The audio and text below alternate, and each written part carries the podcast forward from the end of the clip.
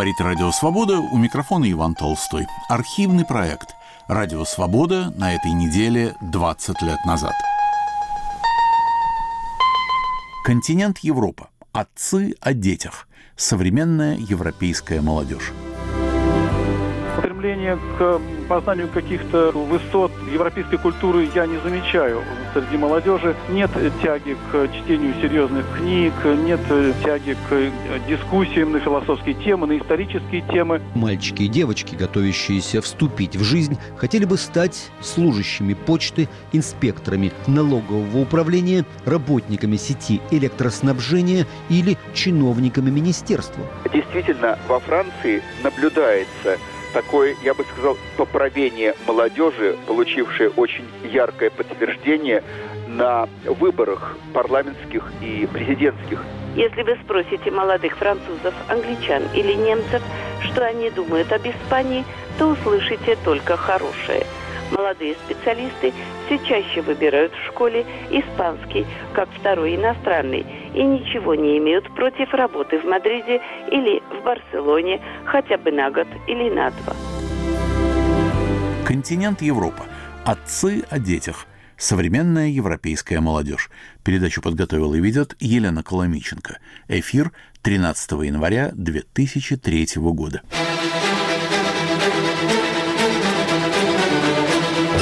Континент Европа. У микрофона Елена Коломиченко.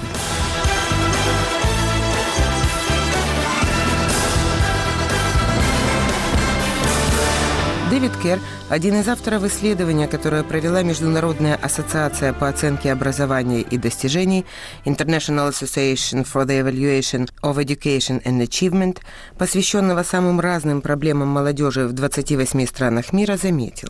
Мир сейчас стал совсем другим по сравнению с тем, в котором жили прошлые поколения, и это находит отражение во взглядах молодых людей – Вечный конфликт. Он существовал и 50, и 100, и 200 лет назад, всякий раз отражая существо процессов, происходивших в обществе на том или ином этапе истории. Отцы и дети, поколение родителей не всегда готово понять, чего хочет молодежь, к чему стремиться, а те, молодые, в свою очередь, далеко не всегда и не во всем следуют советам и пожеланиям родителей. Из Парижа Дмитрий Савицкий. Лет этак 20 назад журнальная анкета попыталась выяснить, кем хотят стать молодые французы и француженки. Ответ был приблизительно такой же, как и в соседних странах.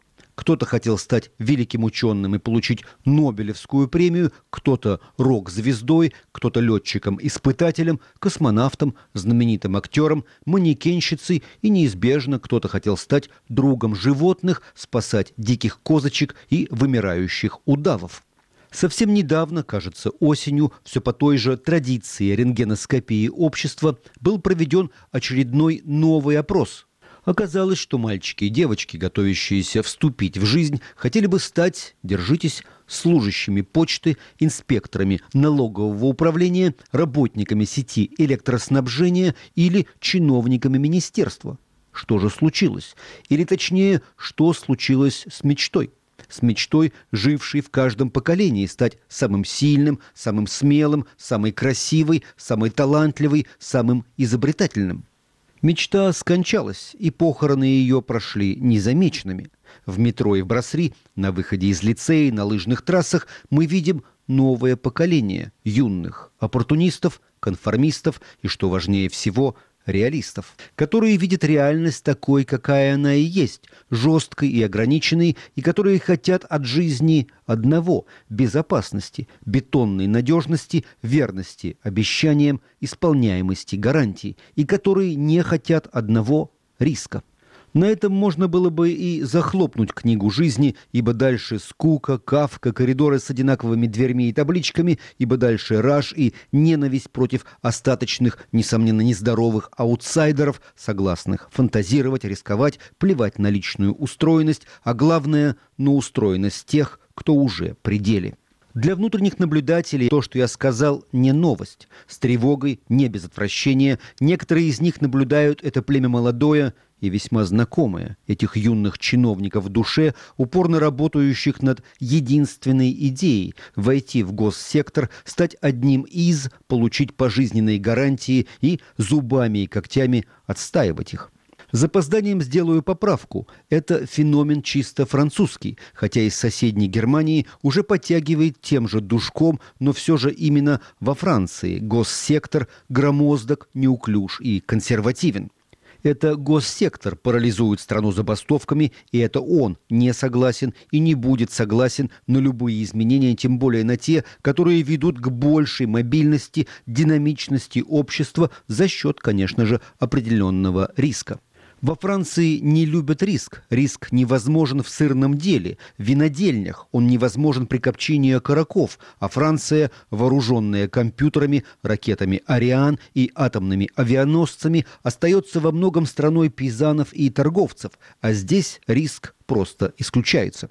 Общество потребления требует от граждан одного – потреблять. Потребление вращает маховики производства.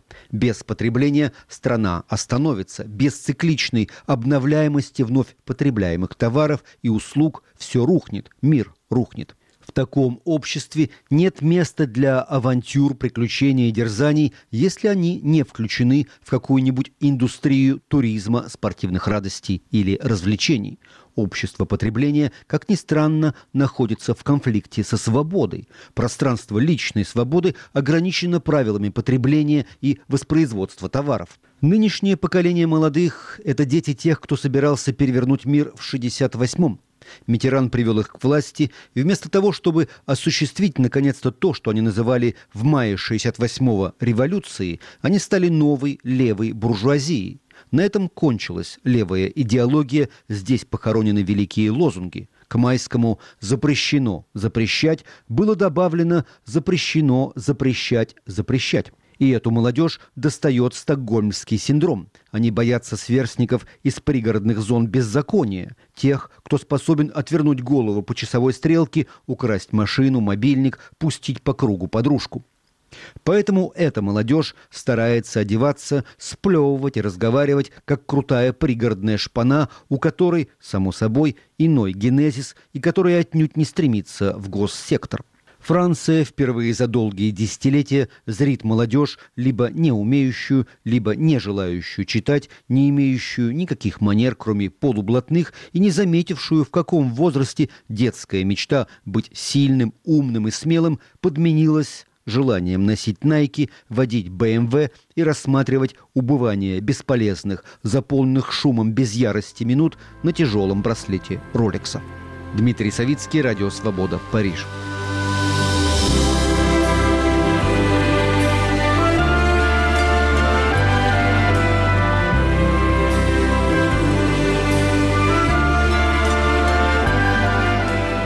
Континент Европа поколения родителей о проблемах детей. Эту тему мы обсуждаем с Семеном Мирским и Евгением Бавкуном, нашими корреспондентами во Франции и Германии. Оба они участвуют по телефону. Я еще раз вернусь к исследованию, с упоминания о котором начала программу. Итак, цитирую статью из британской Mirror, в которой излагаются некоторые результаты масштабного исследования, проведенного Международной ассоциацией по оценке образования и достижений. В нем приняли участие 90 тысяч юношей и девушек из, как уже было сказано, 28 стран мира. Вот некоторые результаты. Из 3000 опрошенных англичан в возрасте 14 лет каждый третий согласен с утверждением о том, что в истории их страны почти не было ничего, чем можно гордиться, или же заявляют, что у них нет определенного мнения по этому вопросу. Национальный гимн имеет хоть какое-то значение для 48% опрошенных, 42% безразлично относятся к национальному флагу.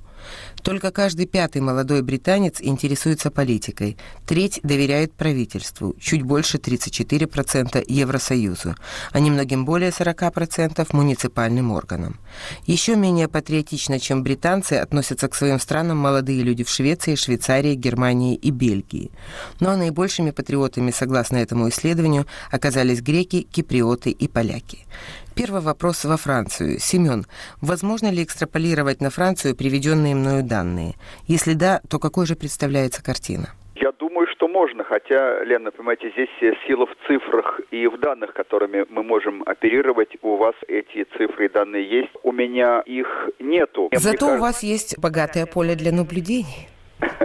Вы имеете в виду моих собственных детей? Разумеется. Друзей. Да, здесь есть э, некое поле для наблюдений мне в моих детях и в их сверстниках заметна одна тенденция, но это, впрочем, не совсем те же параметры, которые охвачены э, цифрами, которые вы привели, но тем не менее, по-моему, это достойно внимания, и я начну с известной пословицы, гласящей, что человек, который в 20 лет не был социалистом, лишен сердца – а тот, кто остался социалистом в 40 лет, лишен разума. Сегодня в Европе, во Франции, ну и в частности в моей собственной семье, мы наблюдаем э, явление, которое уводит прочь от этой казалось бы, бесспорной максимы.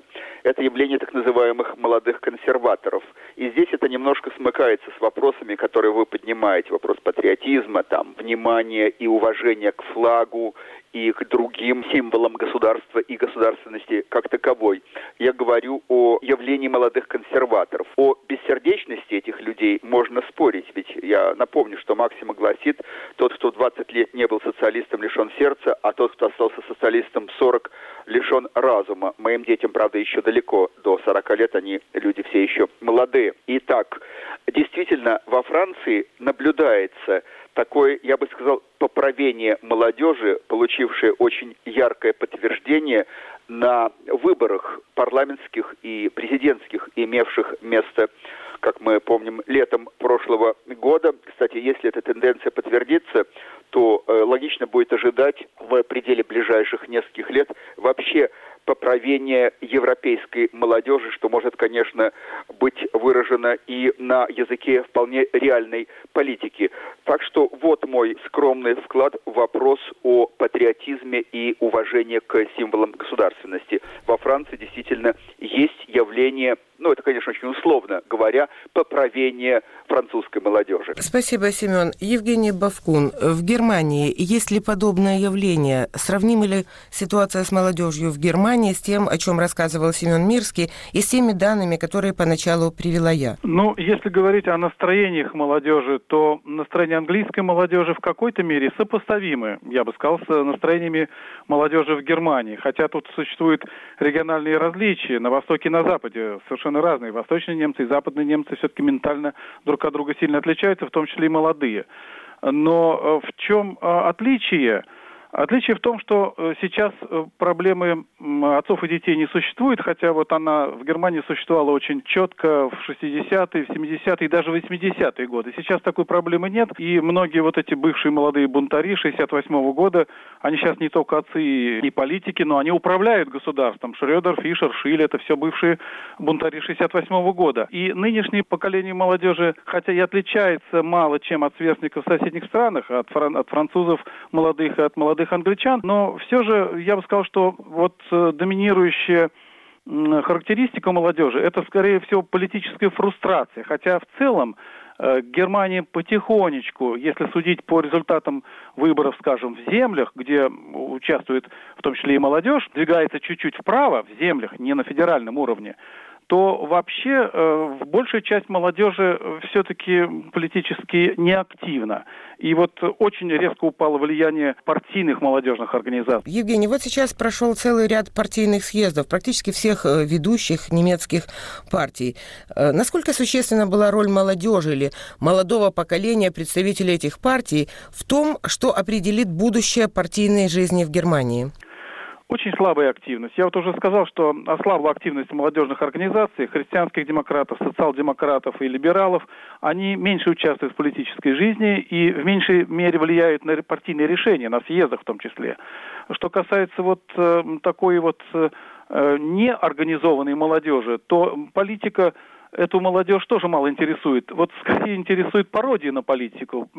Поэтому пользуются такой большой популярностью сатирические шоу и вот эта песня про Шредера последняя бешеный успех имела, и какие-то передачи по телевидению, скажем, там «Семь голов, семь дней» есть такая историческая передача. Политика, пародия на политику всегда популярна. Ну, то есть это отрицание, это вечное отрицание, отрицание которое и свойственно это всем молодым. 68-й год начинался тоже с отрицания происходившего, ведь не так ли? Да, это так, но только теперь слабая, вернее, политическая активность, она приводит к тому, что молодежь очень плохо участвует и в общественной жизни.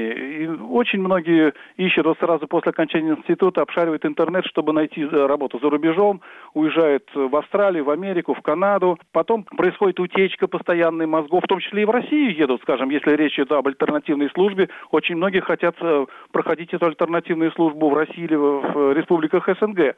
То есть меньше стало таких вот патриотов, которые хотели бы остаться в Германии и приносить пользу своему обществу. Семен, скажите, а насколько активна французская молодежь? Насколько активно поколение детей поколения 68 -го года, скажем так?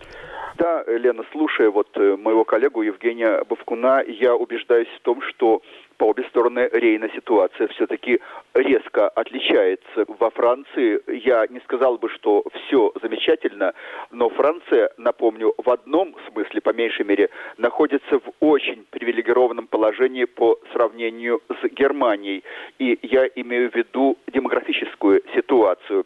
Во Франции, в отличие от Германии и от э, большинства скандинавских стран, во Франции, напомню, прирост населения значительно превышает смертность, и общее старение населения во Франции, хотя и имеет место, но оно э, проходит в более замедленном темпе, чем в той же э, Германии. Есть, кстати, несколько попыток объяснения этого явления французского демографического динамизма. И наиболее убедительным мне лично представляется вот этот довод с использованием э, аргумента психологии масс. Сравнительно высокая деторождаемость, гораздо более высокая, кстати, чем в других странах латинской культуры, чем э, в Италии и в Испании, во Франции объясняется э, тем, что здесь более или менее сохранена приверженность традициям и очень важный момент – это аргумент, уходящий корнями во Вторую мировую войну. Франция напомню, явление парадоксальное. Проиграв войну, ибо Франция была, как мы знаем, оккупирована вермахтом, Франция оказалась в числе держав-победителей в конце войны. Но это не главное. Главное же заключается в том, что Франция, будучи оккупированной, не была разрушена. И вот почему многие демографы говорят, что именно это и есть одна из основ сравнительного, подчеркиваю, сравнительного французского оптимизма. Страна в стабильных границах, страна, не познавшая разрухи, страна, не охваченная пессимизмом в той мере, в какой охвачена Германия, о том, что только что говорил Евгений Бавко. Семен, и тем не менее мы видим иногда бунты молодых, Кое-кто, вот, допустим, наш автор Дмитрий Савицкий говорит о том, что Франция впервые за долгие десятилетия зрит молодежь, либо не умеющую, либо не желающую читать, не имеющую никаких манер, кроме полублатных, и не заметившую, в каком возрасте детская мечта быть э, сильным, умным и смелым подменилась желанием носить майки, водить БМВ и рассматривать убывание бесполезных, заполненных шумом, без ярости минут на тяжелом браслете Роликса. То есть речь идет о том, что общество потребления отражается в этом этом новом молодом поколении? То, что те явления, о которых говорит э, Дмитрий Савицкий, э, разумеется, э, имеют место. Ведь мы говорим в категориях, слава богу, не абсолютных, а весьма относительных. Все это познается в сравнении. Что касается уличных бунтов и готовности молодежи, скажем, протестовать против существующего порядка вещей, то это все-таки явление скорее гормонального порядка. Это избыток энергии, это некий, ну, все мы знаем, явление, скажем, молодежного нигилизма. Это по э, этой части. Второе, о чем говорит э, Дмитрий Савицкий, это, конечно, гораздо э, более серьезное явление и меня лично более беспокоящее.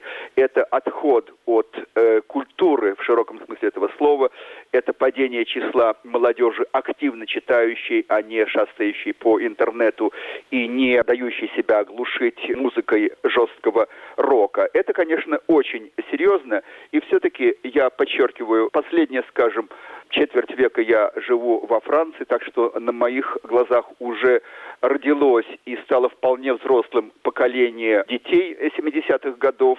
Должен сказать, что э, при всем при том это не выходит за пределы того, что можно назвать нормой и не зашкаливает. И последнее, что я хочу сказать о ситуации во Франции, в отличие от Германии, а, из Франции практически нет оттока населения. Вот нет того явления эмиграции. Я на днях видел статистические данные о цифрах эмиграции из Франции коренного населения за последние, если не ошибаюсь, 10 лет эмигрировало из э, Германии более 1 миллиона человек в названные Бавкуном страны. В Канаду, в Австралию и, по-моему, еще очень значительный отток происходит в Новую Зеландию. Во Франции этого явления нет.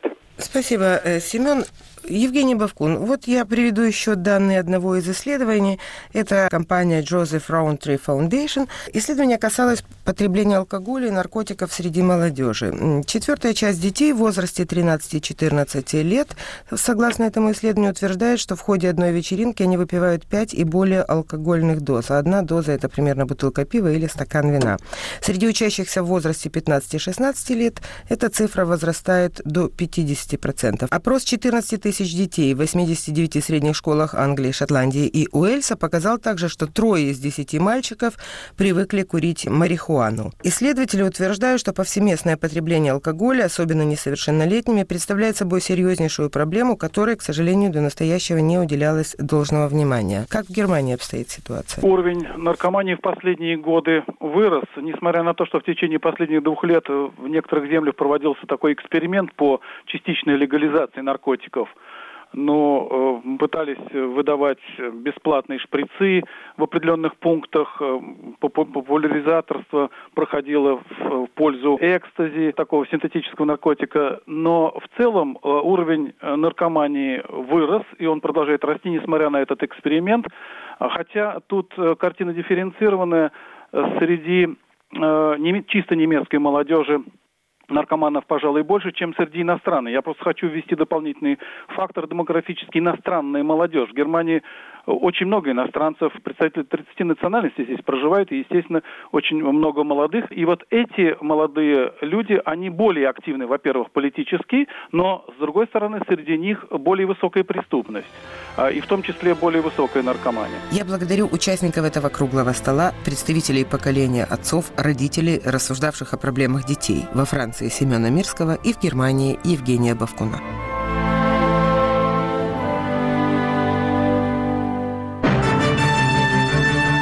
Радио «Свобода» теперь и в мобильном телефоне.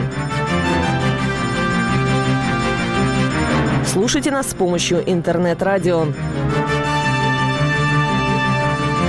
Подробности на нашем сайте www.svoboda.org в разделе «Как слушать».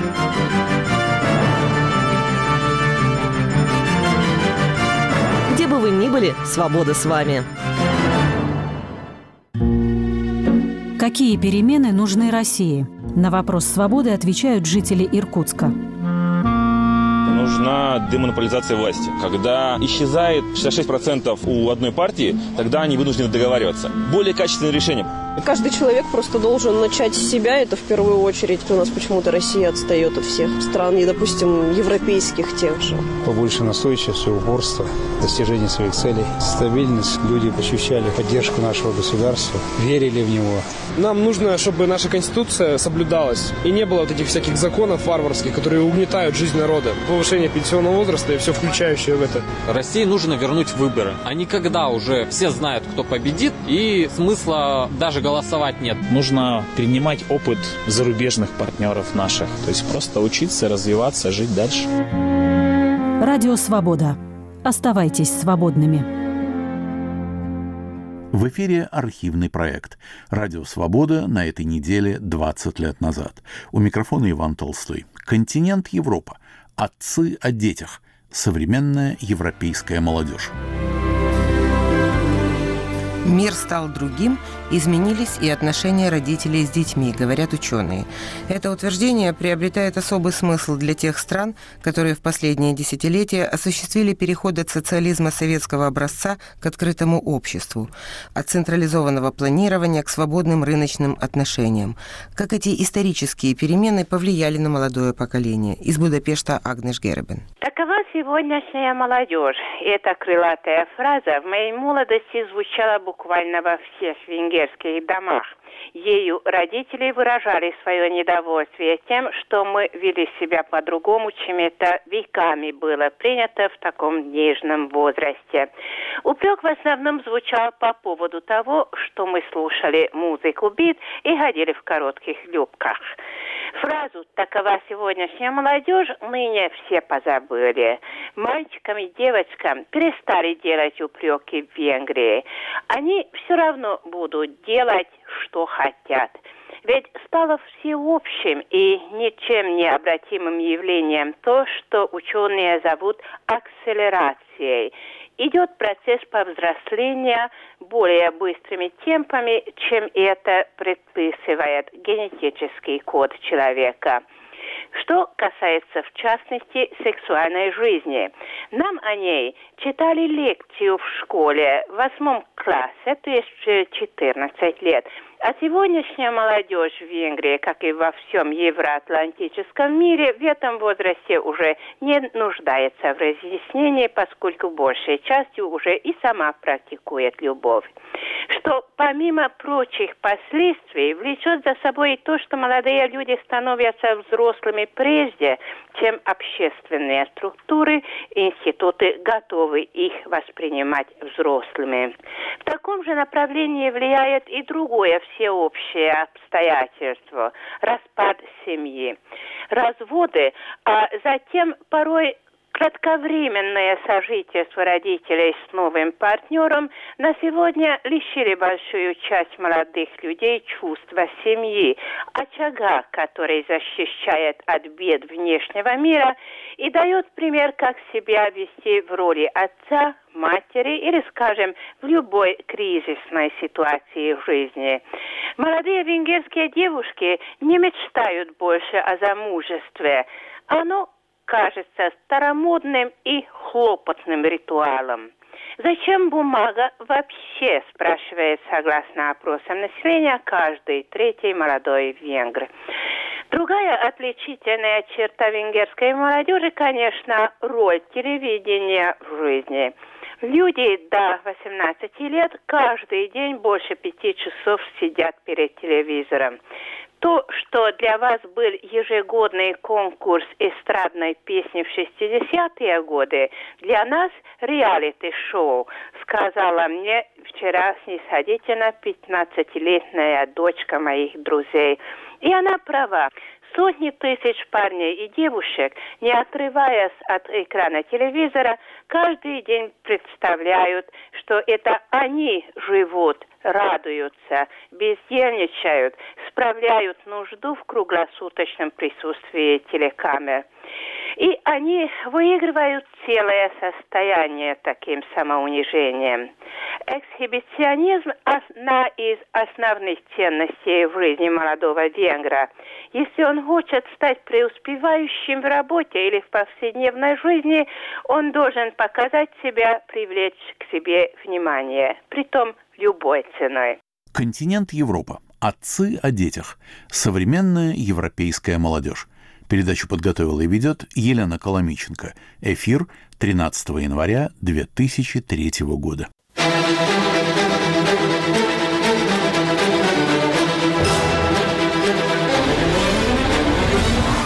У микрофона Елена Коломиченко.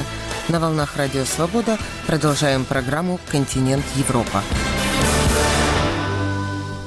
Общество потребления требует от граждан одного – потреблять. Без потребления страна остановится. Эти фразы уже звучали у Дмитрия Савицкого. Сразу же оговорюсь, сейчас в силу ряда экономических обстоятельств правительства некоторых европейских и не только стран вынужденно призывают к ограничению потребления. Так или иначе, с результатами интересного исследования о потребительских привычках молодежи Европы нас знакомит Иван Воронцов. Молодежь Европы перестала экономить деньги. Так озаглавлена статья, опубликованная в немецкой газете «Süddeutsche Zeitung». Ученые Боннского университета провели по заказу Еврокарт, компании, выпускающей кредитные карточки, исследование поведения молодых потребителей в странах Европейского Союза.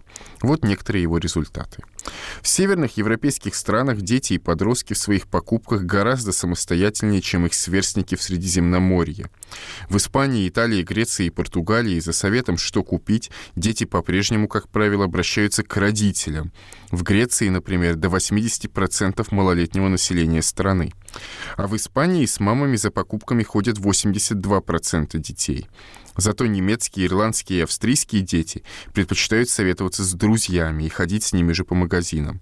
В странах Бенелюкса и Франции особенно много одиночек. Более 40% опрошенных подростков говорят, что любят ходить за покупками одни. Мальчики в гораздо большей, чем девочки, степени подвержены влиянию рекламы на телеэкранах, а также в интернете и прессе. Девочки скорее руководствуются советами родителей, братьев, сестер и друзей, или же покупают то, что приглянется в витрине магазина. Для девочек важнее всего цена и престиж товара, а вот мальчиков больше интересуют его функциональные качества. В общем и целом молодые покупатели и покупательницы озабочены не только престижем, но и экологичностью покупаемых изделий. Городские дети чаще, чем сельские, советуются с одноклассниками и знакомыми. Сельские, особенно с годами, становятся более бережливыми. Первое исследование поведения юных покупателей было проведено Боннским университетом пять лет назад, и с тех пор обращает на себя внимание то, что все меньше подростков склонны экономить свои карманные деньги, копить их на какие-то крупные покупки. Что касается структуры расходов, то больше стали тратить на компьютеры и все связанное с ними. Большее влияние в качестве источника информации приобрел интернет.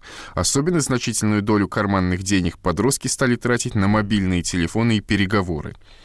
Следует отметить, что если в северных европейских странах многие дети и подростки получают на карманные расходы фиксированную сумму денег, то на юге континента это редкость.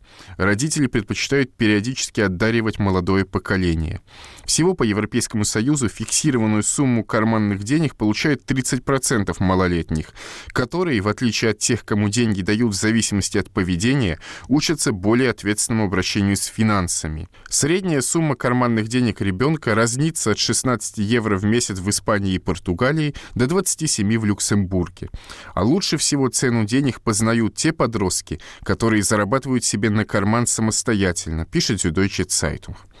Стоит отметить, что газета не указывает конкретный возраст молодых людей, которым родители дают указанные 16 или 27 евро.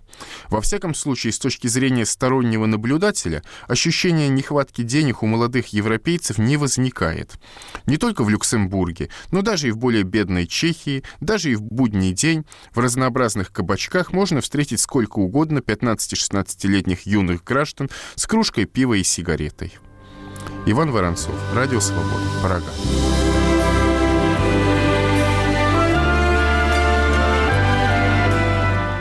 Итак, в Испании, Италии, Греции и Португалии дети всегда обращаются за советами к родителям.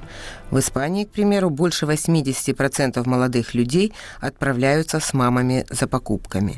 Испанские особенности отцов и детей. Об этом из Мадрида Аврора Гальего. Подводя итоги прошлого года, генеральный секретарь Объединения социалистической молодежи Испании Эрик Кампос назвал 2002 год черным годом для настоящего и будущего молодежи и обвинил правительство в том, что оно не включило интересы этой части населения в свои проекты на 2003 год.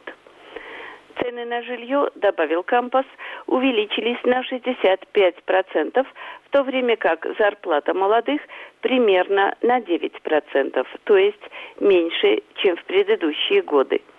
После бурного переходного периода вхождения в Евросоюз в последние годы относительного социального благополучия молодое поколение мирно, но настойчиво пытается выдвинуться на первый план. До сих пор молодые не очень жаловались на то, что дольше всех европейцев жили на всем готовом у родителей самых терпимых в Европе. До сих пор по опросам они заявляют, что главной опорой и источником ценностей для них является семья. Молодые испанцы живут у терпеливых мам долго, не уходят из дома даже после окончания университета, даже когда находят работу. Тем не менее, цифры указывают на то, что рождаемость падает, а количество жертв на дорогах, первая причина смертности и инвалидности, устрашающе растет. Почти каждый день в средствах массовой информации говорится о раннем алкоголизме, наркомании и остальных симптомах социальной неинтегрированности людей от 13 до 26 лет. Молодые испанцы оказались в центре внимания в ходе предвыборной кампании оппозиционной социалистической партии, в то время как в кругах близких к Народной партии больше говорится о решении вопросов в отношении самых хрупких социальных слоев населения, о детях, стариках и нелегальных иммигрантах, аргументы оппозиции адресованы тем, кто до 30 лет живет дома. И тем не менее, если вы спросите молодых французов, англичан или немцев, что они думают об Испании, то услышите только хорошее. Молодые специалисты все чаще выбирают в школе испанский как второй иностранный и ничего не имеют против работы в Мадриде или в Барселоне хотя бы на год или на два в европейскую программу «Эразм» летних курсов для изучения испанского попасть нелегко молодых европейцев в странах более богатых, но и более суровых по климату и нравам привлекает стиль жизни в стране, где можно услышать здесь считающийся нормальным вопрос – ваша дочь просыпается утром или после обеда, и где парикмахер говорит, наконец я выбил право начинать работу в одиннадцать, целый год приходить в девять – просто самоубийство. Даже когда холодно или наоборот очень жарко, на улицах Мадрида собираются группы молодых людей, гуляющих до утра. Те, кто работает, спят мало, но дома тоже не сидят. В стране, где вообще проводить каждый день 2-3 часа в баре – дело обычное в любом возрасте, для молодых это стиль жизни – Школьники, старшеклассники, те, у кого нет своих доходов, открыли способ развлекаться в больших компаниях, почти не тратя ничего, и назвали его «ботейон» – «бутылка». Они покупают пиво или дешевое вино в кладчину и распивают алкоголь прямо на улице перед тем, как идти на танцы. Те, кто постарше, сидят в барах. Общение идет постоянно, эмоциональный контакт легок, как нигде, изоляция хуже смерти. Еда стоит недорого и легко доступна. Молодые испанцы часто не едят, а перекусывают. Это традиция. Кусочек испанского картофельного омлета с хлебом, крохотный бутерброд или порция жареных ребешек, и можно дальше радоваться ночной жизни. Днем в обеденный перерыв слегка рассеянные, но никогда не теряющие улыбки и энергии, молодые толпятся у стоек тех же баров и закупают по 10-20 бутербродов или булочек на всех по очереди. Ну как не захотеть пожить в такой атмосфере и не помечтать о том, что ты новый Хемингуэй, пишущий или не пишущий.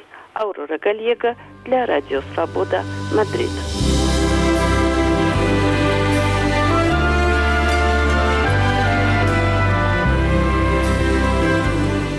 Мир стал другим, изменились и отношения родителей с детьми, говорят ученые. Это утверждение приобретает особый смысл для тех стран, которые в последние десятилетия осуществили переход от социализма советского образца к открытому обществу, от централизованного планирования к свободным рыночным отношениям. Как эти исторические перемены повлияли на молодое поколение? Из Будапешта Агнеш Гербен. Такова сегодняшняя молодежь. Эта крылатая фраза в моей молодости звучала буквально во всех венгерских домах. Ею родители выражали свое недовольствие тем, что мы вели себя по-другому, чем это веками было принято в таком нежном возрасте. Упрек в основном звучал по поводу того, что мы слушали музыку бит и ходили в коротких юбках. Фразу «такова сегодняшняя молодежь» ныне все позабыли. Мальчикам и девочкам перестали делать упреки в Венгрии. Они все равно будут делать, что хотят. Ведь стало всеобщим и ничем не обратимым явлением то, что ученые зовут акселерацией. Идет процесс повзросления более быстрыми темпами, чем это предписывает генетический код человека. Что касается, в частности, сексуальной жизни. Нам о ней читали лекцию в школе в восьмом классе, то есть 14 лет. А сегодняшняя молодежь в Венгрии, как и во всем евроатлантическом мире, в этом возрасте уже не нуждается в разъяснении, поскольку большей частью уже и сама практикует любовь. Что помимо прочих последствий влечет за собой и то, что молодые люди становятся взрослыми прежде, чем общественные структуры и институты готовы их воспринимать взрослыми.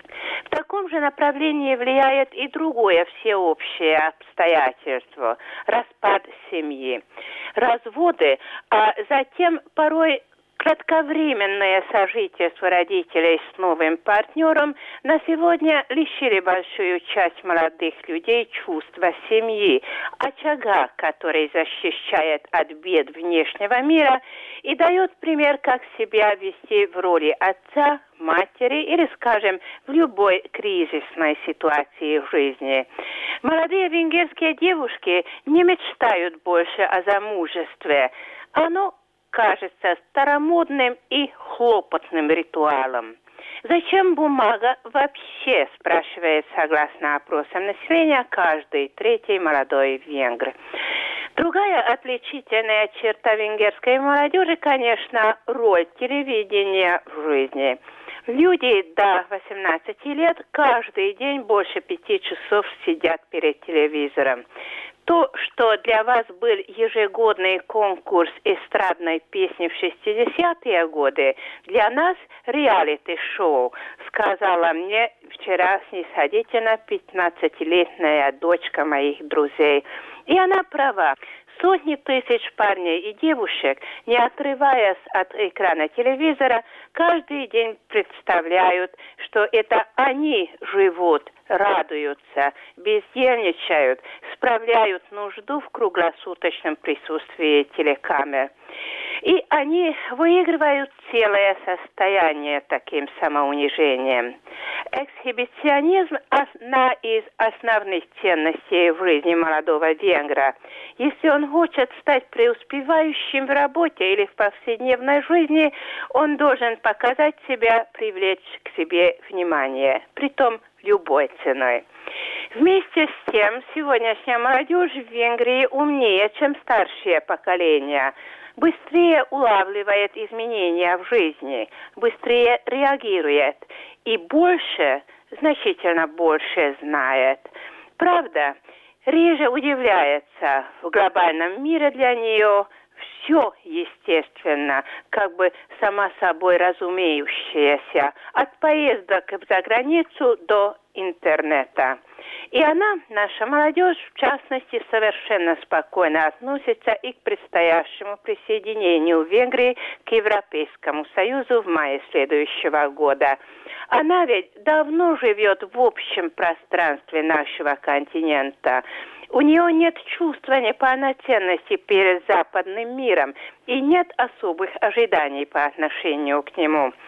Тем более, что уже теперь она познакомилась с грустными явлениями этого мира, растущей безработицы, которая касается как раз ее возрастной группы. Все это, конечно, относится лишь к более сознательной, более состоятельной, больше городской части венгерской молодежи. В деревнях изменения наблюдаются значительно медленнее. Это, кстати, тоже явление современной жизни. Одной молодежи в Венгрии больше нет. Она, молодежь, сама по себе более разнообразна, чем когда-либо в истории. Агнеш Геребен для Радио Свобода, Будапешт. Континент Европа. Как уже говорилось, по сравнению с молодежью других европейских стран, молодые поляки более патриотичны и лучше относятся к согражданам. И вот совершенно конкретный пример. Из Варшавы Ежи Редлих.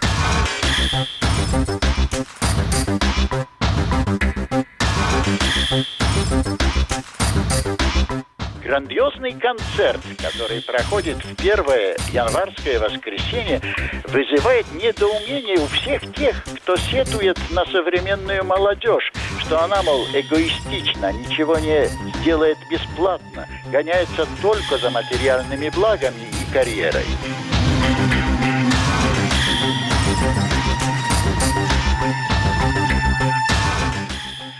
Минувшее воскресенье, так же как и в прошлые 10 лет, по всей Польше прошла акция, в которой участвовали миллионы молодежи и детей. Сбор денег на покупку медицинской аппаратуры для детских больниц.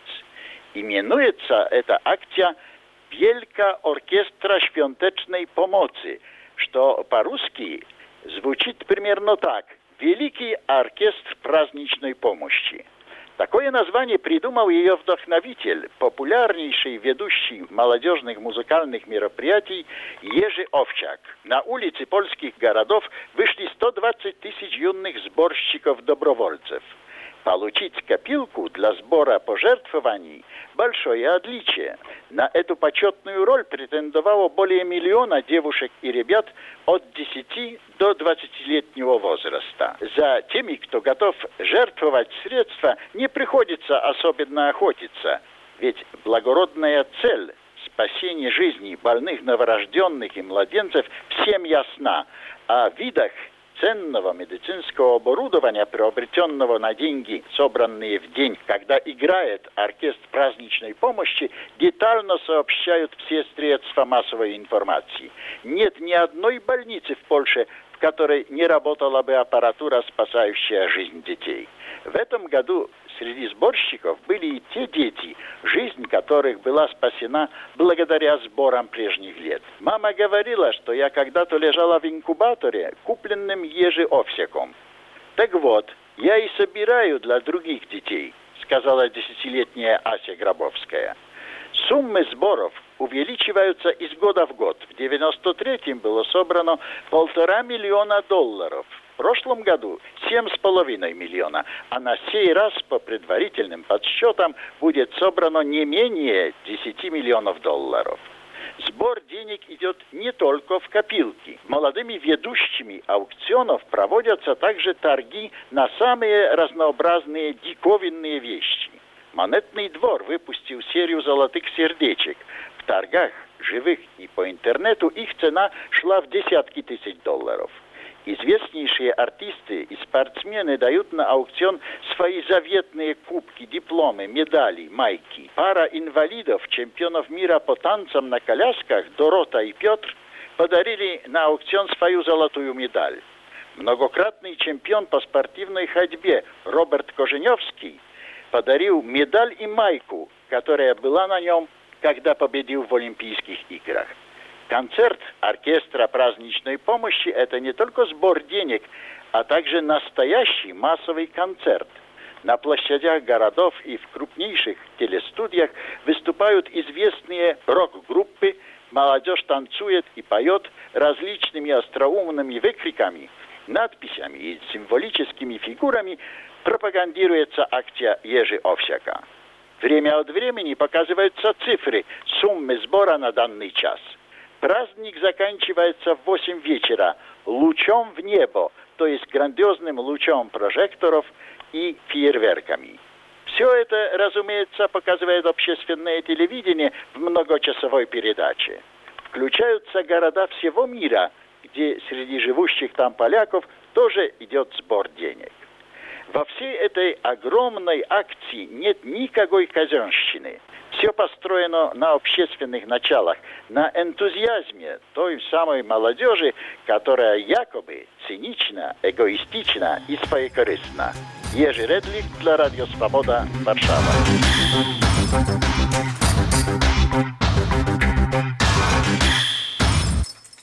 Мы говорили о проблеме отцы и дети с точки зрения родителей. В следующий раз та же проблема – отцы и дети, но в представлениях детей. Речь пойдет о том, как молодые европейцы видят родительское поколение.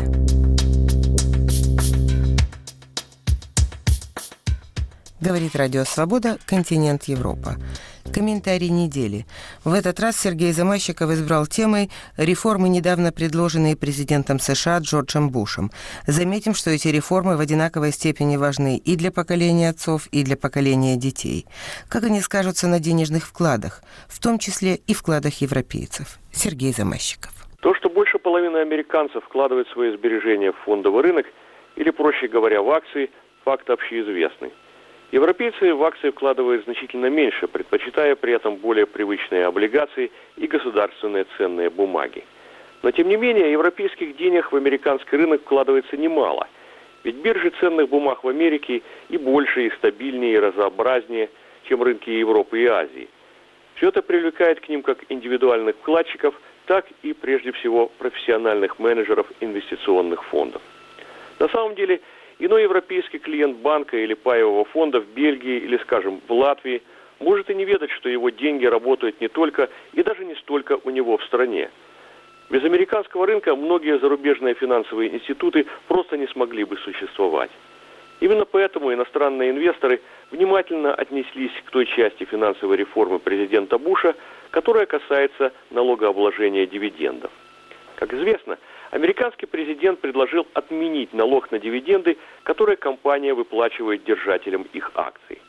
Предложение это, в общем, было принято позитивно, как корпорациями, так и владельцами их акций. Речь, в сущности, идет о том, чтобы ликвидировать двойное налогообложение. Ведь корпорации вначале платят налог с прибыли, а потом с этой же прибыли в форме дивидендов берется налог из держателей акций. Правда, как у любой инициативы, которая направлена на сокращение налогов, у плана есть своя цена. Он обойдется американскому государству в 364 миллиарда долларов недополученных поступлений в бюджет. Особенно несправедливым здешним законодателям кажется, что значительную часть этих налогов недовнесут иностранные держатели американских акций. Поэтому вопрос о том, будет ли распространяться налоговая льгота на вкладчиков-нерезидентов, остается открытым. Облагать или не облагать иностранцев – вопрос далеко не однозначный. Во-первых, и сейчас иностранные вкладчики платят налог на дивиденды значительно ниже, чем американцы. В этом-то и заключается одна из самых привлекательных сторон американского рынка акций. Ведь, по сути, Америка – гигантский офшор, в который вкладывается больше нерезидентских денег, чем в любой другой налоговый рай. Естественно, любая дискриминация здесь приведет к оттоку инвесторских денег и прежде всего из таких крупных стран-вкладчиков, как Англия, Япония, Швейцария. Впрочем, сразу хочу оговориться, что Министерство финансов США еще окончательного решения по этому поводу не приняло. Сложившееся положение невольно заставляет инвесторов внимательнее взглянуть на весь американский фондовый рынок. Иные из них могут задать естественный вопрос, а стоит ли сюда вообще вкладывать деньги? Ведь курс акций на Нью-Йоркской бирже вот уже три года подряд неуклонно скользит вниз, да и доллар в последнее время стал сдавать свои позиции по отношению к евро.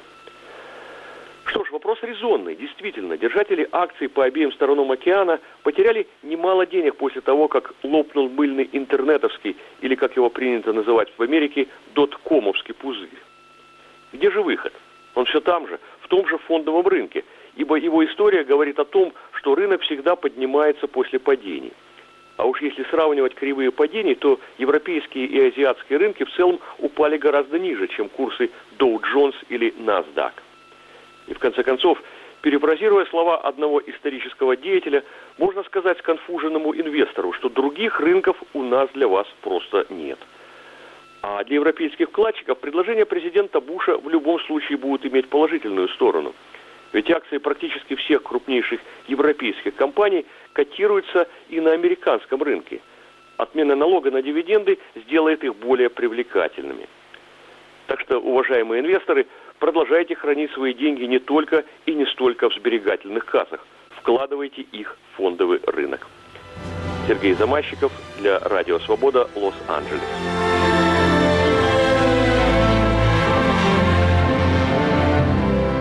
Говорит Радио Свобода. Программа «Континент Европа» закончена. Над ней работали Илья Бобчинецкий и Елена Коломиченко. Всего вам доброго. «Свобода»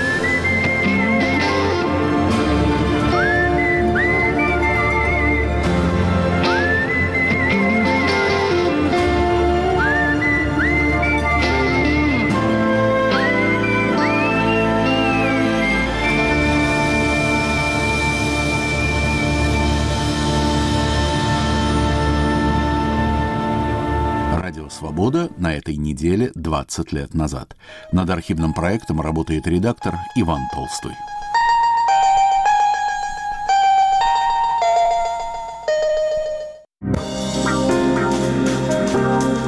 Каким вам представляется будущее России?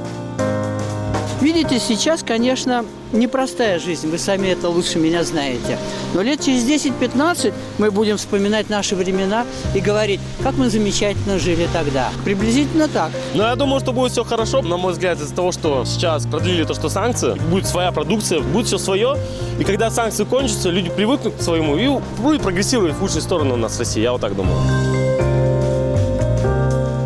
Веселые люди, хорошие дороги, хорошее образование, медицина нормальная. Ну, чтобы хорошо нам было житься. Это зарплата, пенсия. Вот улицы, город чистый, красивый, ухоженный. Радио «Свобода». Глушить уже поздно.